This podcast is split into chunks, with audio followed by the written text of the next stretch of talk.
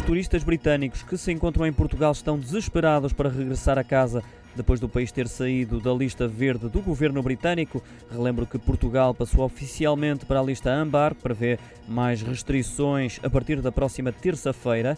A decisão do executivo de Boris Johnson apanhou de surpresa os turistas britânicos de férias em Portugal ou com férias já agendadas para evitarem uma quarentena de 10 dias e a realização de dois testes à Covid-19. Muitos britânicos já decidiram antecipar o regresso a casa. Toda a imprensa britânica dá grande destaque a este tema e revela que os centros de testagem estão sobrelotados e que as famílias que ainda se encontram em Portugal podem ter que gastar até 1.200 libras em testes à Covid. No caso do regresso à Inglaterra, a acontecer já depois de terça-feira. No aeroporto de Lisboa, as filas já se faziam sentir às 5 da manhã, com muitos britânicos apanharem o primeiro voo do dia para Londres.